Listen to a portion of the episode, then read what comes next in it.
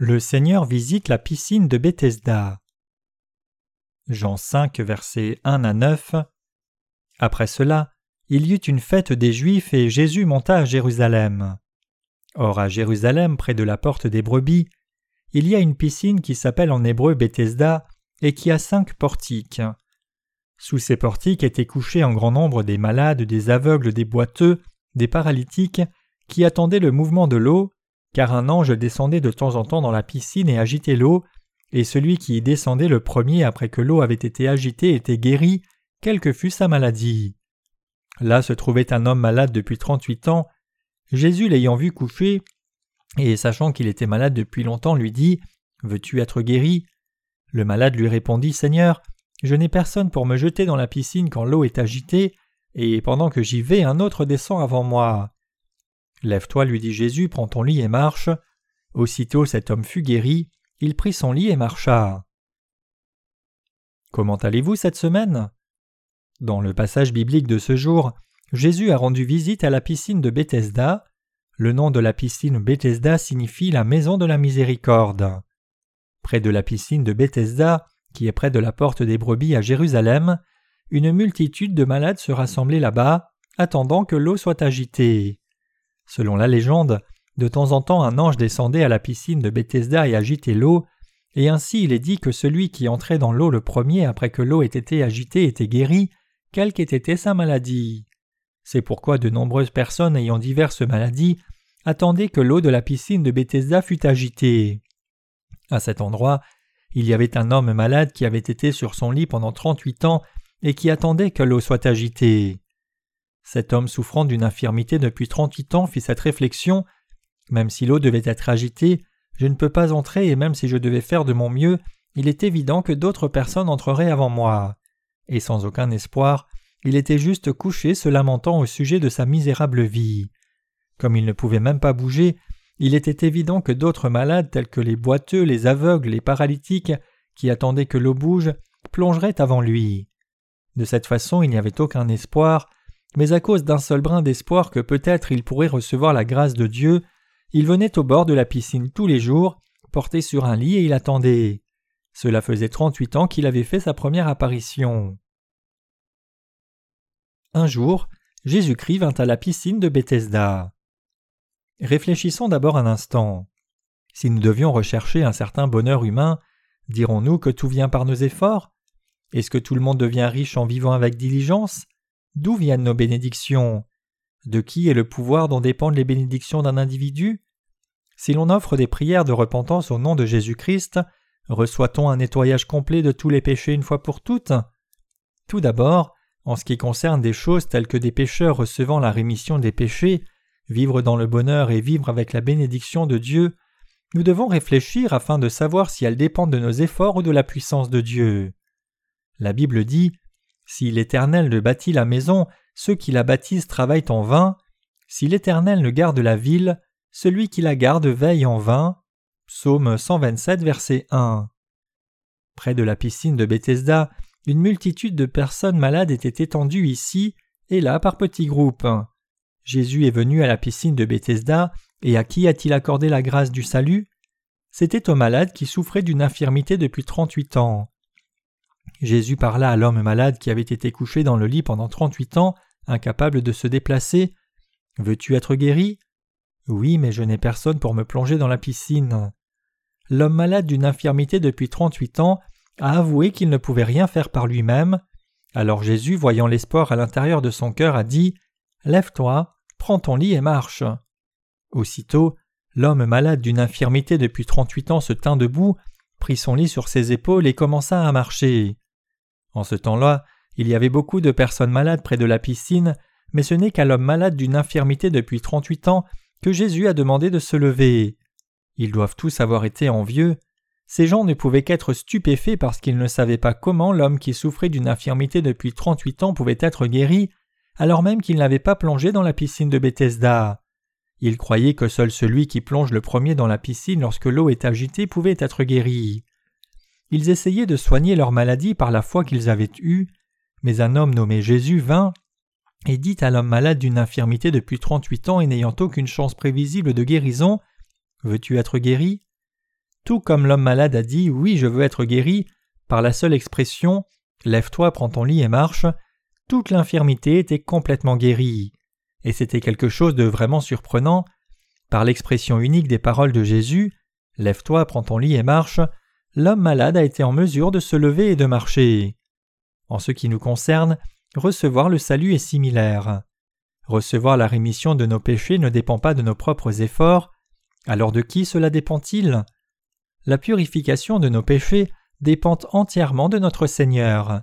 Elle dépend uniquement de la parole de l'évangile de l'eau et de l'esprit, qui est la parole du salut qui nous est donnée par le Fils de Dieu.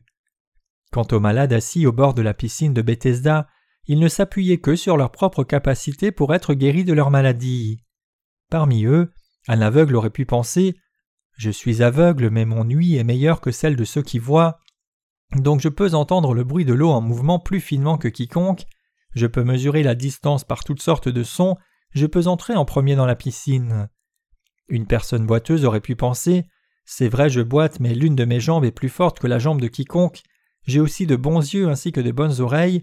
Même si je devais sauter sur une jambe, j'entrerais dans la piscine en premier. Peu importe la méthode, tout ce que je dois faire, c'est de plonger dans cette piscine rapidement. Sur place, il y avait probablement un invalide.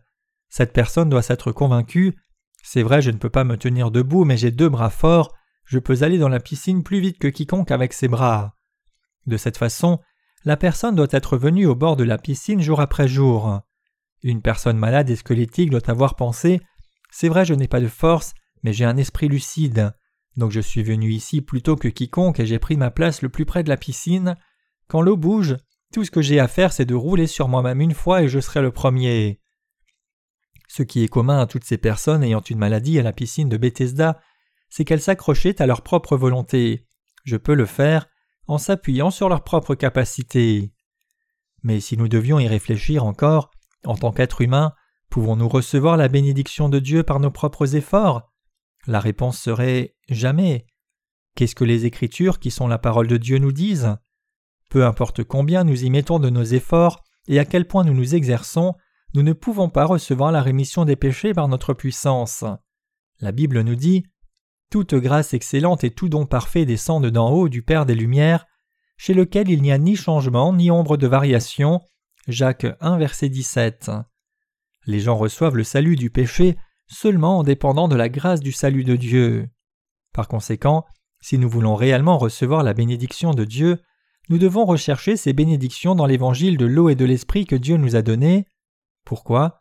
C'est parce que nous devons d'abord recevoir le pardon de nos péchés et ensuite devenir ses enfants dans le but de recevoir toutes les bénédictions de Dieu. C'était le jour du sabbat que l'homme infirme depuis quarante-huit ans fut guéri. Quand l'homme malade qui avait été au lit pendant trente-huit ans s'est levé, les gens auraient dû remercier Jésus et lui rendre grâce, et tout en félicitant la personne d'être guérie, ils auraient pu lui demander Qui est-ce qui t'a guéri d'une infirmité de trente-huit ans? De même que l'homme guéri a dit Jésus m'a guéri, ils auraient dû remercier Jésus et lui demander de guérir aussi leurs propres infirmités. Mais les pharisiens et les scribes lui dirent Pourquoi te lèves-tu le jour du sabbat? Cela fait trente-huit ans que tu es couché sur un lit, alors pourquoi te lèves-tu le jour du sabbat? Il y a six autres jours dans une semaine, mais pourquoi devrais-tu te lever le jour du sabbat après avoir été malade depuis trente-huit ans? Est-il juste pour toi de recevoir la guérison de prendre ton lit et de marcher en ce saint jour du sabbat? À cause de cet événement, un homme malade qui reçut une guérison à la piscine de Bethesda, il eut une discussion sur la question suivante Est-il correct ou incorrect de guérir le jour du sabbat? Par une telle réaction des pharisiens et des scribes, nous sommes en mesure de savoir combien ils étaient liés par un formalisme religieux.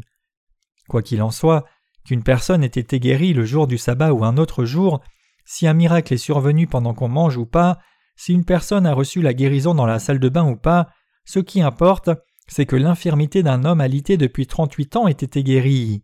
N'est-ce pas ainsi? Oui, effectivement, tout est réglé quand un homme malade d'une infirmité depuis trente-huit ans a rencontré Jésus et a reçu la guérison par ses paroles. Pourtant, en ce qui concerne cet événement, quelle nécessité y a-t-il pour quelqu'un de dire pourquoi marches-tu le jour du sabbat? Qui est-ce qui t'a guéri? Ils lui demandèrent Qui est l'homme qui t'a dit Prends ton lit et marche? Mais celui qui avait été guéri ne savait pas qui c'était, car Jésus avait disparu de la foule qui était en ce lieu. Depuis, Jésus le trouva dans le temple et lui dit Voici, tu as été guéri, ne pêche plus, de peur qu'il ne t'arrive quelque chose de pire. Cet homme s'en alla et annonça aux Juifs que c'était Jésus qui l'avait guéri. Jean 5, versets 12 à 15. En raison de cette œuvre, les chefs religieux de l'époque ont commencé à persécuter Jésus.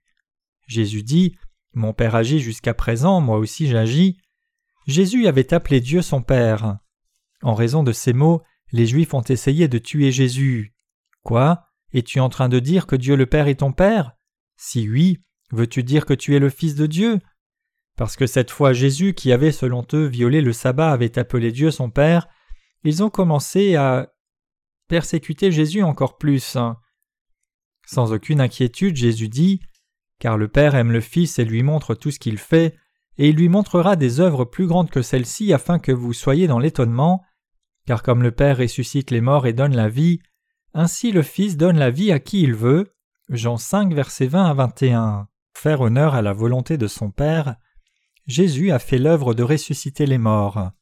Jésus sauve et donne la vie à ceux à qui il veut la donner, notre Seigneur est venu sur la terre et a fait l'œuvre d'un ministère de guérison. Et toutes ces œuvres de guérison montrent qu'il est venu faire l'œuvre de guérison des infirmités de l'âme de chacun. Si vous reconnaissez que votre Seigneur est le Sauveur et si vous croyez en l'évangile de l'eau et de l'Esprit, le Seigneur va nettoyer tous vos péchés. Le Seigneur donne la rémission des péchés et la vie éternelle à ceux dont les âmes étaient mortes à cause des péchés. De même que Dieu le Père a sauvé des gens et a donné la vie éternelle, notre Seigneur Jésus-Christ est venu sur la terre et a sauvé ceux qu'il voulait en leur donnant la rémission des péchés, et pour ce faire, il devait nettoyer tous les péchés du monde. Les Juifs n'ont pas cru dans leur cœur que Jésus est le Fils de Dieu, mais Jésus était essentiellement le Fils de Dieu et il est notre Sauveur.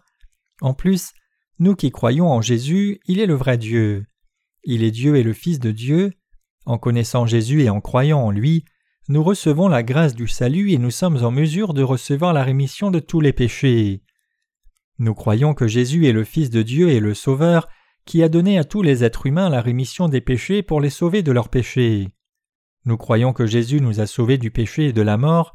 Nous croyons que Jésus est venu sur la terre, dans la chair de l'homme, et a effacé tous les péchés par l'évangile de l'eau et de l'esprit.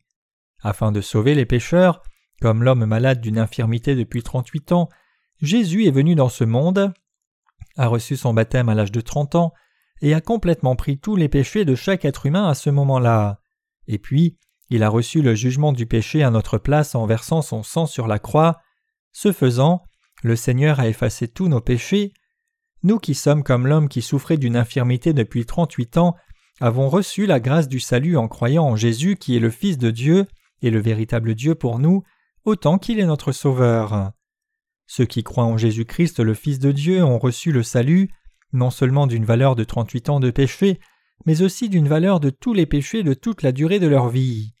La réalité, c'est que toute personne qui reconnaît qu'elle se dirige inéluctablement vers l'enfer à cause de ses péchés, et qui ensuite croit à l'évangile de l'eau et de l'esprit, reçoit la rémission des péchés. Quiconque croit au fait que Jésus ait pris sur lui tous ses péchés en recevant le baptême au Jourdain recevra le salut de ses péchés obtiendra la vie éternelle, sera sauvé du jugement effroyable de Dieu. Quand notre Seigneur Jésus-Christ est venu sur cette terre, il est venu comme une humble personne avec rien du tout dont il pouvait se vanter. Notre Sauveur Jésus est né dans une étable d'animaux. Joseph et Marie, les parents de Jésus selon la chair, n'étaient pas riches, et Jésus n'avait fréquenté aucune école. Et au moment où Jésus-Christ est né sur cette terre, la nation d'Israël était une colonie de l'Empire romain. Jésus était comme une racine sortie d'une terre desséchée. Il était très mince, et son physique n'était pas impressionnant.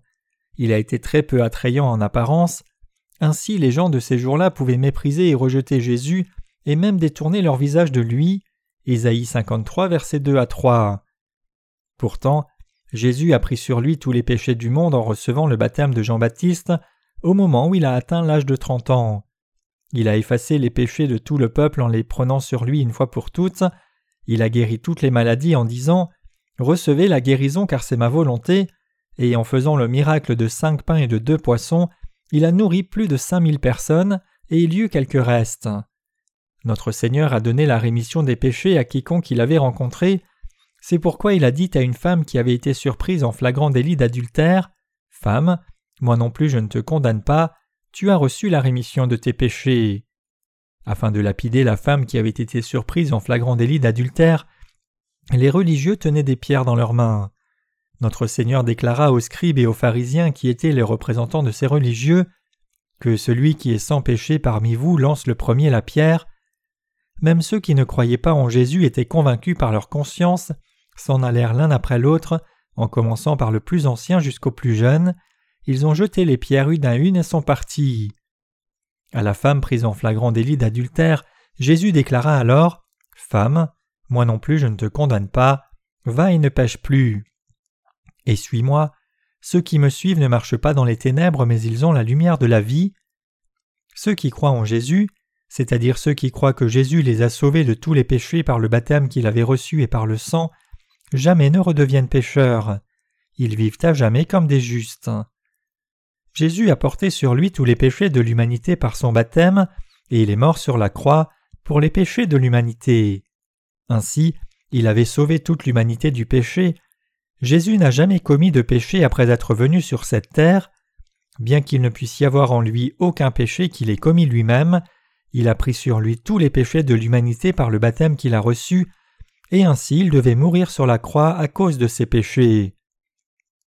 Jésus est devenu le sauveur de ceux qui croient, le sauveur de toute l'humanité, en prenant sur lui-même tous les péchés que toute personne née dans ce monde doit commettre tout au long de sa vie, en mourant sur la croix et en ressuscitant des morts. Au moment où Jésus a reçu la peine de mort, il y avait un criminel et odieux hors la loi nommé Barabbas dans la prison de Ponce Pilate. Comme nous, il devait aller en enfer. À l'époque, Barabbas était dans le couloir de la mort, certain d'être crucifié face à tout le peuple.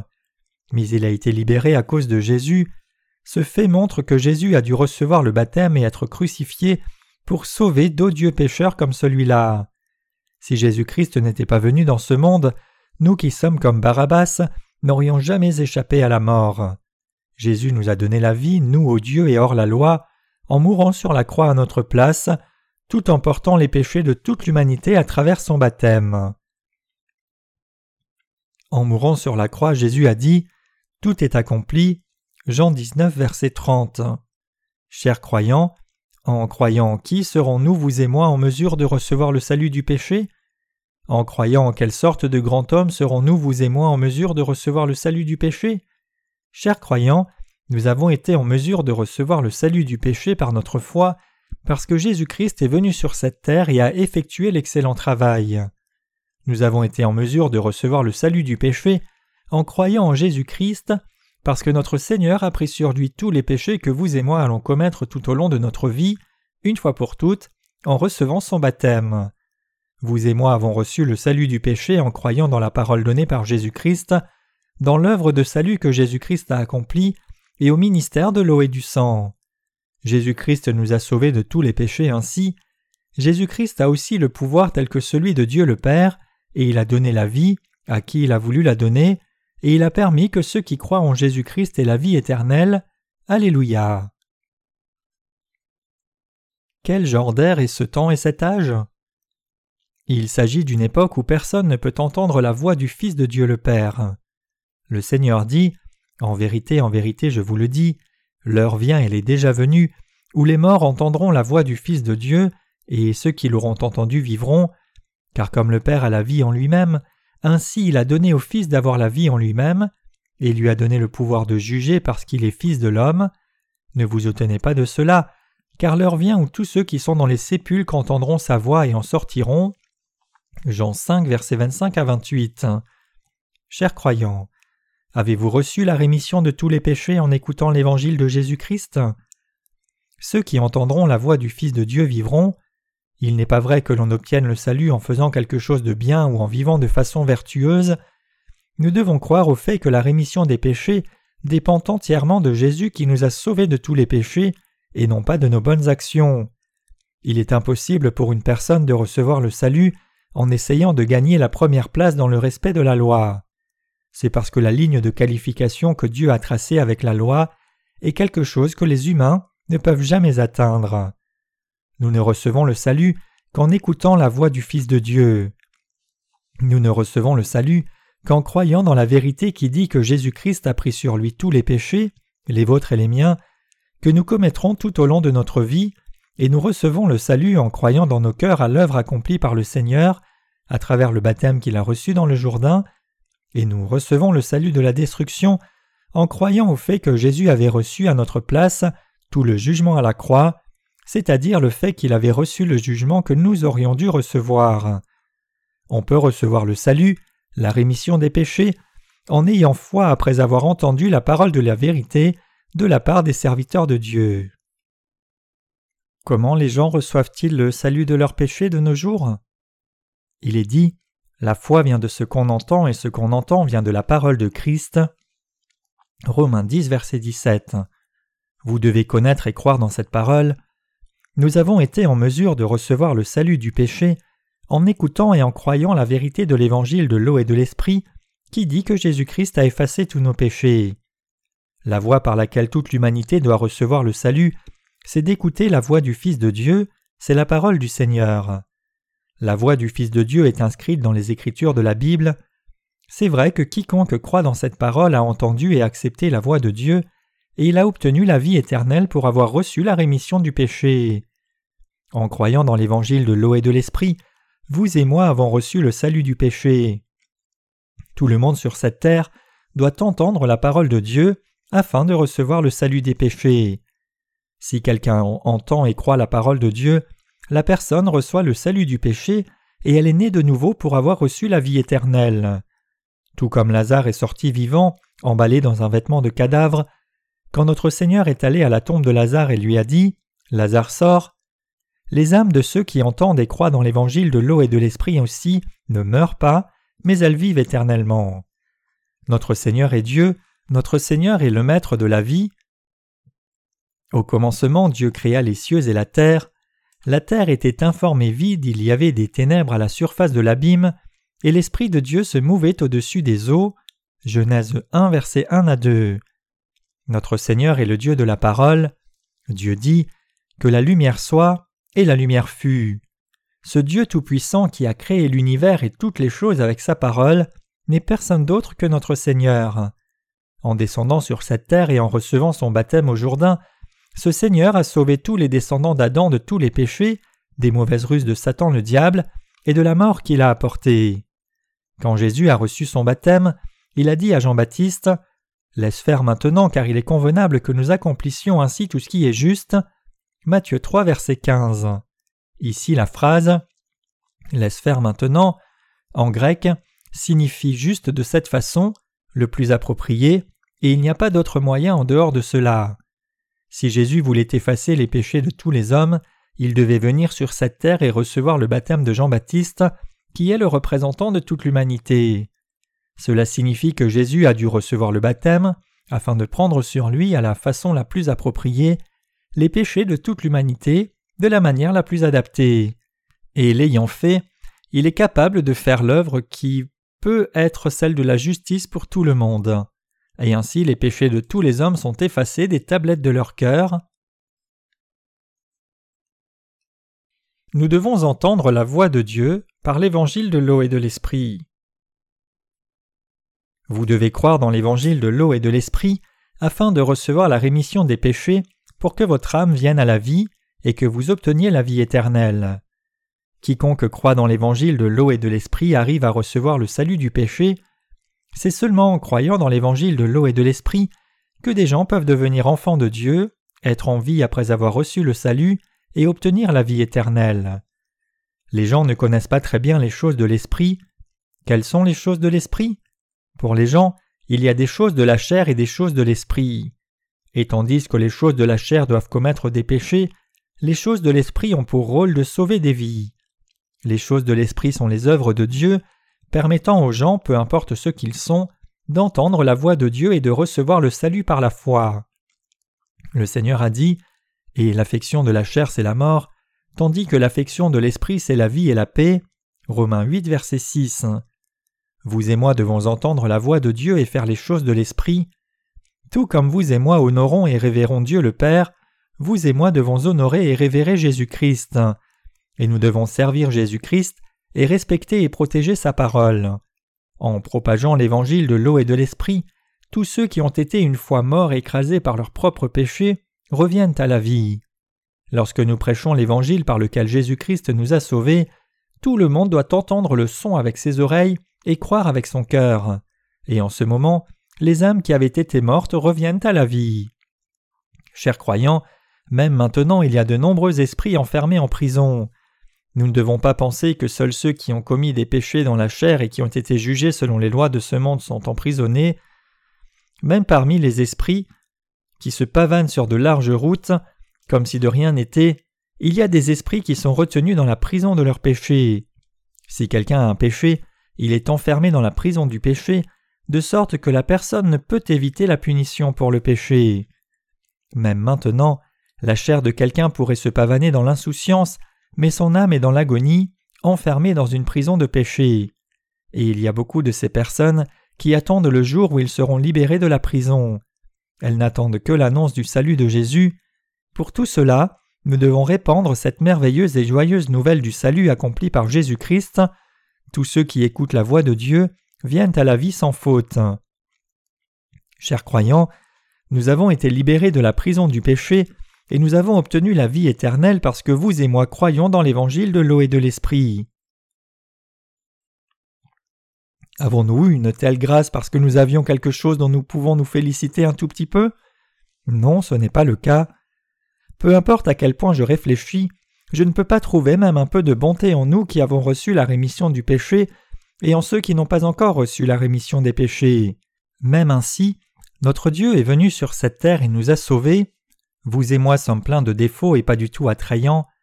Par l'évangile de l'eau et de l'esprit, Jésus a sauvé les esprits qui sont dans la prison du péché et leur a permis d'obtenir la liberté. 1 Pierre 3 verset 19. Un frère dans un établissement correctionnel m'envoie habituellement des lettres, et chaque fois que je lis ces lettres, je réalise quelle grande bénédiction c'est de vivre avec une liberté de la chair. Nous pouvons aller où nous voulons, mais ceux qui sont emprisonnés ne peuvent même pas aller dans un endroit qui leur tienne à cœur en dépit de leur désir de s'y rendre. Cher pasteur, comment allez-vous? Les oiseaux sont venus et se sont placés sur une branche visible à travers les barreaux de la fenêtre. Ils ont chanté pendant un moment puis se sont éloignés. Si une personne peut vivre libre comme ces oiseaux, le monde extérieur paraît si beau. Pendant que je lis ces mots de sa lettre, je parviens à réaliser que cette liberté dont nous jouissons sans aucune pensée est en fait une grande bénédiction. Ce que cela signifie, c'est que la liberté dont nous jouissons si justement est une si grande bénédiction pour ceux qui sont derrière les barreaux. Il existe d'innombrables personnes dont les esprits sont dans la prison du péché du fait de n'avoir pas reçu la rémission des péchés. Parce qu'ils n'ont pas de liberté spirituelle, ils brûlent sincèrement de désir de recevoir la rémission des péchés. Nous devons comprendre et être reconnaissants du fait que nous qui ne pouvons éviter de commettre des péchés avons reçu le salut de tous les péchés. Le fait que j'ai reçu le salut et la liberté, étant libéré de la prison du péché en croyant en Jésus qui m'a sauvé par l'évangile de l'eau et de l'esprit, c'est quelque chose pour lequel je suis si reconnaissant et qui semble vraiment merveilleux pour moi. Notre Seigneur a dit Car le Père aime le Fils et lui montre tout ce qu'il fait, et lui montrera des œuvres plus grandes que celles-ci, afin que vous soyez dans l'étonnement. Jean 5, verset 20. Et parce que notre Seigneur a accompli cette grande œuvre de salut, peu importe combien je réfléchis à ce sujet, c'est juste quelque chose de tellement merveilleux. Ce que je veux dire, c'est comment nos péchés, les vôtres et les miens, pouvaient-ils s'en aller? Le Seigneur a dit Non, il n'y a sur la terre point d'homme juste qui fasse le bien et qui ne pêche jamais. Ecclésiaste 7, verset 20. Faisons-nous toujours de bonnes actions simplement parce que nous sommes justes? Juste parce que nous sommes justes, ne commettons-nous aucun péché? Même si nous ne péchons pas tout le temps, nous ne faisons pas toujours de bonnes actions et il y a des moments où nous faisons du mal, il y a des moments où nous tourmentons, harcelons, luttons, haïssons, sommes jaloux. Malgré tout cela, nous sommes des justes. Nous n'avons pas de péché, cela est si merveilleux. Le fait qu'il nous ait parfaitement purifiés, nous qui étions supposés aller en enfer à cause des péchés, est merveilleux, et le fait que nous qui ne pouvions pas nous empêcher de pécher vivons, tout en faisant l'œuvre de la justice de Dieu à cause du Seigneur, est également merveilleux. Toutes les œuvres que notre Seigneur a faites pour nous sont vraiment merveilleuses, mais par-dessus tout, le fait que Dieu ait donné aux gens la rémission des péchés est la chose la plus merveilleuse. Dieu a créé les cieux et la terre avec sa parole, c'est exactement ce qui est une œuvre merveilleuse. Dieu nous a fait naître dans la chair et nous a fait également naître de nouveau d'esprit. L'œuvre qui a fait de nous des justes et nous prenant comme les enfants de Dieu en effaçant tous nos péchés est exactement l'œuvre la plus merveilleuse. Il n'y a pas d'autre œuvre plus merveilleuse que ces œuvres accomplies par le Seigneur. Croyez-vous dans l'évangile de l'eau et de l'esprit, par lequel le Seigneur nous a sauvés, vous et moi? L'œuvre par laquelle Dieu a effacé nos péchés est tellement merveilleuse que peu importe combien je réfléchis, je ne peux pas mesurer toute l'œuvre que Jéhovah a faite pour moi. C'est parce qu'il est vraiment impossible pour nous de devenir justes si nous regardons seulement à notre propre chair. Avez-vous l'assurance de ne plus pécher? Non, vous ne l'avez pas. Avez-vous l'assurance de ne pas faire l'œuvre charnelle? Non, vous ne l'avez pas. Bien que l'on continue à commettre des péchés tous les jours, le fait que Jésus nous ait sauvés parfaitement en effaçant tous ses péchés montre la très grande puissance de Dieu. C'est vrai que Dieu lui-même est venu sur la terre et a fait les choses de l'Esprit. Quand j'ai lu ce passage dans la Bible, Au commencement Dieu créa les cieux et la terre, j'ai commencé à penser à partir du moment où Dieu a créé les êtres humains, il doit avoir eu l'intention de les faire naître dans la chair d'abord et ensuite les faire naître de nouveau dans l'esprit, après quoi il placerait le Saint-Esprit dans leur cœur, afin de les faire ressusciter comme des êtres qui ne mourront plus jamais pour toute l'éternité. Il doit avoir voulu faire de nous ses enfants sans péché, en nous sauvant grâce à l'évangile de l'eau et de l'esprit, pour nous faire vivre avec lui pour toujours au ciel, c'était là l'intention de Dieu. Je crois en cette bonne intention du Seigneur. La raison pour laquelle Dieu a fait les cieux, la terre et nous était de nous permettre de naître d'abord sur cette terre dans la chair, et ensuite de nous faire naître de nouveau en croyant au salut de Jésus-Christ, tout comme les nymphes deviennent des cigales et que les chenilles deviennent des papillons. En donnant l'évangile de l'eau et de l'esprit, le Seigneur a permis que tous ceux qui croient en lui deviennent des justes fils de Dieu. Tout comme les libellules flottent dans l'air après avoir passé par la métamorphose, Dieu a permis aux êtres humains de vivre avec Dieu dans le ciel pour toujours en les faisant devenir des enfants de Dieu qui sont nés de nouveau par l'évangile de l'eau et de l'esprit. Je crois en cela. Nous avons vu, entendu et cru en une telle œuvre merveilleuse accomplie par Dieu. Même si je ne sais pas quand, ce monde prendra fin dans un avenir proche. Quand notre Seigneur reviendra, ceux qui sont dans la tombe entendront sa voix. Tout comme Jésus a appelé Lazare pour qu'il sorte de la tombe, notre Seigneur fera appel à toute la race humaine pour qu'elle sorte de sa tombe. Tout comme il a dit, ceux qui auront fait le bien ressusciteront pour la vie, mais ceux qui auront fait le mal ressusciteront pour le jugement. À ce moment-là, tout le monde sortira de la tombe. Au moment où ils seront revenus à la vie, ceux qui auront reçu la rémission des péchés par la foi en écoutant et en croyant à la voix de Dieu vont ressusciter pour la vie éternelle et vivront éternellement dans le bonheur avec Dieu. En revanche, ceux qui n'auront pas cru à l'évangile de l'eau et de l'Esprit de Dieu qui nous a sauvés ressusciteront pour le jugement et seront renvoyés dans le lac de feu. Quand les enfants de Dieu vivent dans le monde du bonheur éternel, les enfants de la colère devront faire face à la douleur éternelle de la punition du lac de feu. Notre Seigneur nous a sauvés, vous et moi. Notre Seigneur a sauvé tous les êtres humains dans le monde entier. Notre Seigneur veut que tous les gens entendent la voix de Dieu. Il veut alors que nous répandions la parole de Dieu très loin. Ce n'est que lorsque nous faisons les choses de l'Esprit et que nous continuons de vivre avec des pensées spirituelles pour le reste de notre vie que la parole de Dieu peut être propagée très loin. Nous rendons gloire à Dieu qui nous a sauvés, vous et moi, de tous les péchés. Bien que nous soyons pleins de défauts, nous sommes ceux qui ont reçu la grâce de Dieu et qui ont acquis la vie éternelle. Nous ne savons pas combien de temps nous allons encore vivre, mais je souhaite que nous puissions nous investir dans l'œuvre spirituelle. Permettons que tous les gens entendent la voix de Dieu, continuons à répandre l'évangile de l'eau et de l'esprit. Lors de la récente réunion de réveil à l'église de Daejeon, quelques âmes sont venues, ont entendu la parole et ont reçu la rémission des péchés. Tout comme l'homme qui souffrait d'une infirmité depuis trente-huit ans entendit la voix de Jésus et fut guéri une fois pour toutes, toute personne qui se rend compte de son imperfection et cherche Dieu entendra l'évangile de l'eau et de l'esprit et recevra la rémission des péchés. Pour ces personnes, nous ne pouvons jamais arrêter l'œuvre de propagation de la voix de Dieu.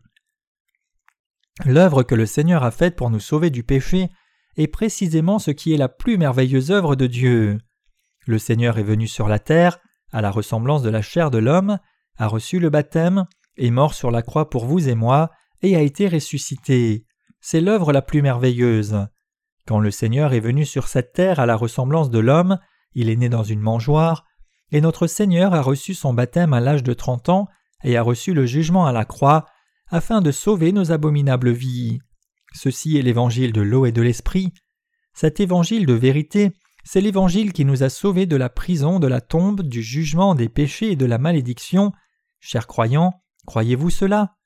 Avant que nous ne naissions de nouveau, nous avons tous été malades comme cet homme qui avait eu une infirmité pendant trente-huit ans. Mais Dieu nous a sauvés par l'évangile de l'eau et de l'esprit. À notre Seigneur qui nous a sauvés, nous rendons grâce. Nous sommes vraiment reconnaissants au Seigneur qui nous a permis d'entendre et de croire dans l'évangile de l'eau et de l'esprit, pour que nous soyons libérés de la prison du péché et soyons guéris de l'infirmité des péchés qui nous a empêchés de nous tenir debout. N'oublions pas ces pensées de reconnaissance et répandons l'évangile de l'eau et de l'esprit jusqu'à la fin.